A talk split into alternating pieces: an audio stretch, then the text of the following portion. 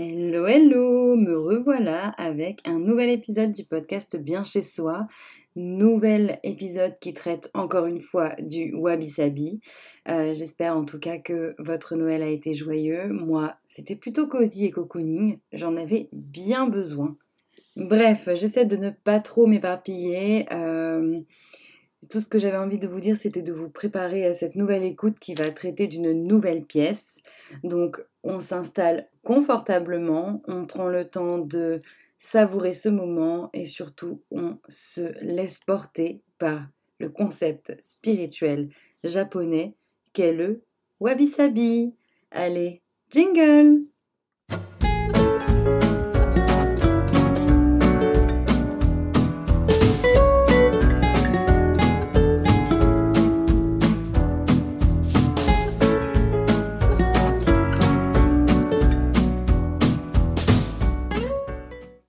Épisode lancé. Après tout, ça commence à en faire hein, quand on y pense.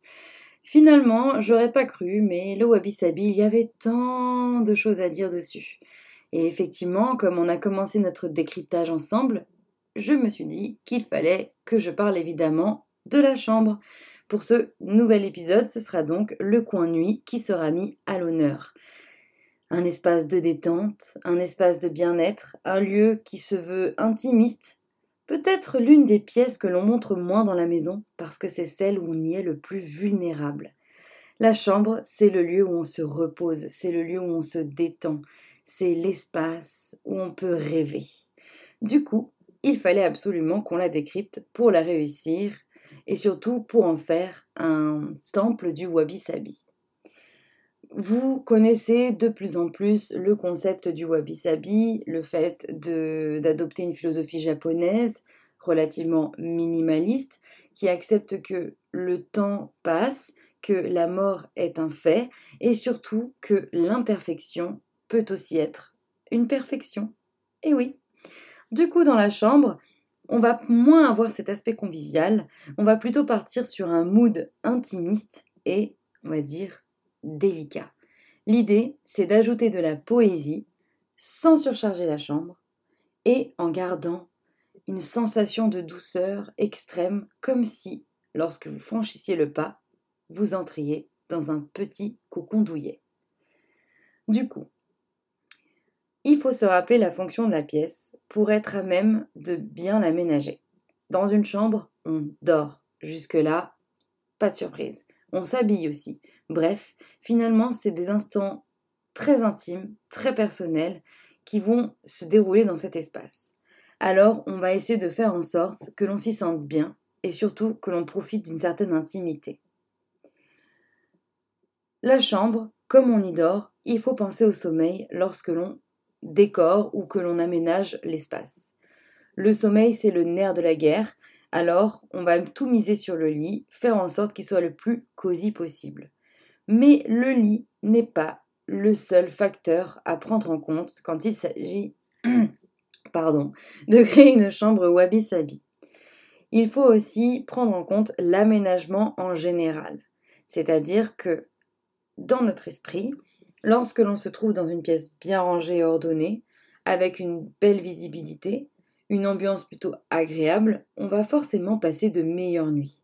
Alors, avant de commencer à vraiment farfouiller dans l'aménagement de cette chambre, il va falloir faire un gros tri. Tout sortir, tout trier et ne garder que les essentiels, histoire de faire en sorte que la chambre ne soit pas trop encombrée. Donc on trie, on trie et on trie encore, c'est très important. Le but c'est de ne garder que quelques meubles et surtout de tout axer sur le lit, cette fameuse star de la chambre. Donc, on fait en sorte qu'il n'y ait que une ou deux armoires, qu'il n'y ait que une ou deux commodes, bref, ou si possible, un dressing complet qui ne se retrouve pas dans la chambre. L'idée, c'est de partir sur un mood très léger, très minimaliste, soft et surtout qui n'encourage pas la surcharge. Si vous gardez que l'essentiel, vous allez naturellement alléger la chambre. Donc le tri est important, mais il ne sert à rien de le faire qu'une seule fois il faut procéder à un tri régulièrement et plusieurs fois par an. Je dirais, pourquoi pas un petit ménage de printemps et un petit ménage qui survient juste avant l'hiver. Une fois que vous avez gardé uniquement ce que vous utilisez régulièrement, vous allez pouvoir repenser l'aménagement. On place le lit de manière à s'y sentir bien, on installe une ou deux tables de chevet si nécessaire, on place un ou deux meubles de rangement, et puis c'est tout. Le reste passe par les luminaires, les matières et les couleurs. Justement, on a soigné le sommeil par l'organisation, par le fait d'avoir une bonne literie, et on va aussi le soigner par le biais de la couleur. Comme vous le savez, si vous avez pris soin d'écouter les précédentes saisons de ce podcast, la couleur influe sur notre humeur. Si vous partez sur une couleur agressive dans la chambre, vous allez avoir beaucoup plus de mal à vous endormir. Du coup, on se tourne plutôt vers des tons clairs, pastels, neutres, on va dire des coloris qui nous veulent du bien. L'idée, c'est que le beige, les ocres, toutes les couleurs qui sont naturellement présentes dans la nature sont autorisées dans la chambre Wabi Sabi. Mais simplement par petites touches. Je m'explique. On ne va pas peindre tous les murs en vert si l'on décide de la faire verte. On va plutôt choisir de colorer un seul pan de mur ou alors de sublimer la tête de lit avec un cadre fait à la main à base de peinture verte. L'idée, c'est de conserver un maximum de luminosité et surtout de douceur. Et pour cela, le blanc et le gris s'avèrent les couleurs les plus intéressantes. Vous pouvez éventuellement partir sur un beige clair, mais concrètement, le blanc sera très présent dans la chambre Wabi Sabi. Le fait d'ajouter des couleurs naturelles, c'est aussi une invitation à la nature. Il est question de retourner aux essentiels, et les essentiels, c'est forcément l'environnement. Les plantes sont les bienvenues, et les couleurs, ainsi que les matières, doivent s'en inspirer au maximum. Du coup, dans une chambre wabi-sabi, on va plutôt installer des meubles en bois, craquer pour un linge de lit naturel, c'est-à-dire en lin, en coton ou encore en chambre, et faire en sorte que l'ensemble cohabite plutôt bien et de manière harmonieuse. Pour y aller par étapes et vous aider à ne pas trop partir dans tous les sens, je vous propose de commencer par la star de la chambre, à savoir le lit. Je sais qu'il est super euh, confortable de dormir dans un lit de 160 par 200, mais si la taille de votre chambre ne peut pas se le permettre, mieux vaut craquer sur un lit plus petit, mais qui donnera la sensation que la chambre a été agrandie. On choisit un lit adapté à la taille et surtout on y met le prix. L'idée c'est que c'est quand même un endroit où vous allez passer beaucoup de temps et qui va vous permettre de garder, on va dire, un semblant de bien-être au quotidien dans votre vie. Alors le lit, on met le paquet. On choisit un bon matelas, un bon sommier. On soigne aussi le choix de la couette. On nettoie régulièrement l'ensemble de la literie et surtout, on prend soin de choisir convenablement les oreillers. Si vous deviez acheter quelque chose de neuf pour votre chambre, misez sur cela. Le lit sera toujours une valeur sûre. En plus, il prend de la place, il fait office d'objet central et c'est lui qui fait que la pièce devient une chambre. Alors on le traite comme un roi. C'est le plus important. Une fois que vous avez choisi votre lit, vous allez pouvoir choisir vos tables de chevet, ou encore vos armoires, penderies et autres rangements. Là, je ne saurais que trop vous conseiller de partir sur du bois, et si possible d'ajouter peut-être un ou deux éléments chinés. Pourquoi chiner Parce que le côté chaleureux et douillet est apporté aussi par les meubles qui ont du vécu, qu'ils soient petits ou grands. Alors si vous aimez la brocante, si vous aimez flâner, profitez de cela pour chiner des pièces de mobilier qui pourront sublimer votre chambre d'inspiration ou habit-sabi.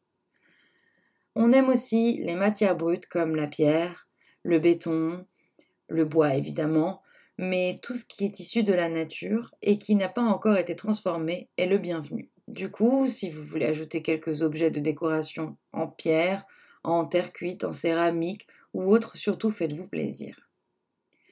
On n'y pense pas souvent, mais vous pouvez aussi ajouter des éléments de décoration issus de la vannerie. Ce que l'on appelle vannerie, c'est un système de tissage qui permet d'obtenir, entre autres, le canage ou encore de créer des meubles en rotin, en osier ou que sais-je. Vous avez soigné les meubles, vous avez choisi les couleurs, vous avez placé le lit, vous avez fait un grand tri. Et bien maintenant, on va parler un peu plus de déco. Et pour commencer, je vais attirer votre attention sur le linge de maison. Dans la chambre, on peut avoir des rideaux, des tapis, mais aussi et surtout du linge de lit. Et le linge de lit, vous allez devoir en faire votre meilleur ami pour réussir convenablement la décoration wabi-sabi. Par exemple, tournez-vous plutôt vers une belle parure haut de gamme, très chic, qui va être vraiment un gage, de, enfin, qui va vraiment être très qualitative et qui pourra vous suivre au fil du temps. En misant sur ce genre d'accessoires, vous allez sublimer la décoration parce que vous aurez quelque chose avec de belles finitions et vous allez pouvoir prendre soin de votre sommeil. On aime par exemple les parures de lit en lin, les parures de lit en chanvre, les parures de lit en coton bio, en percale de coton, bref, tout ce qui est un peu mat, doux et aérien. Niveau couleur, on va pas trop partir sur du motif, on va plutôt préférer les couleurs unies et on va faire en sorte que la chromatique s'assemble bien. Je pense que de ce point de vue-là, le côté color block, c'est-à-dire un lit d'une seule couleur, est une valeur sûre. Vous pouvez éventuellement ajouter quelques nuances en choisissant des têtes d'oreiller un peu plus, foncées ou autres. Mais restez simple, partez sur du uni et surtout ne cherchez pas à mettre trop de motifs. L'été d'oreiller, la housse de couette, le drap de matelas, tout ça, c'est fait. Toute la parure de lit, vous l'avez. Mais vous pouvez encore renforcer le côté cosy en ajoutant par exemple un dessus de lit vintage ou brodé à la main, voire un petit plaid qui sera là pour vous réchauffer lorsque l'hiver sera trop froid. L'idée, c'est d'avoir un lit douillet sans forcément qu'il soit en train de déborder de tissu. Donc on évite de trop en faire et finalement l'utile doit devenir décoratif. Toujours du point de vue de la décoration, on soigne la lumière. Dans la chambre Wabi Sabi, on n'a pas besoin d'avoir une lumière agressive, il est plutôt question d'aménager une chambre intimiste et donc de miser sur une lumière un peu tamisée. Vous pouvez craquer sur un plafonnier avec, on va dire, un éclairage réglable ou plutôt une intensité, vous pouvez miser sur simplement deux lampes à poser au niveau des tables de chevet ou des appliques. L'idée, c'est que peu importe votre choix, la lumière doit être capable de se régler en fonction de vos envies et de, du moment de la journée. On essaie éventuellement d'avoir une petite lampe très douce pour le soir parce qu'elle va vous aider à vous préparer pour aller vous coucher. Sur les étagères ou les meubles, on peut ajouter un ou deux éléments de décoration sans trop en faire. Et si possible, issus de l'artisanat, non moins de chez vous. Les pots avec des fleurs séchées sont les bienvenus ou encore des branchages récoltés en pleine nature aussi. Vous pouvez miser sur de la poterie ou de la céramique ou encore installer une ou deux bougies. Mais honnêtement, n'en faites pas trop n'allez pas trop loin et ne placez pas des centaines et des centaines d'objets ici et là. Il est préférable de miser sur un ou deux produits et d'être sûr de son intégration.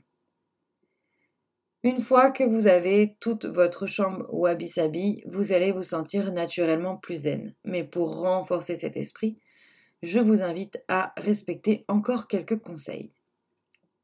Vous pouvez par exemple créer des décorations maison que vous aurez fabriqué avec vos amis ou vos proches, voire même seul.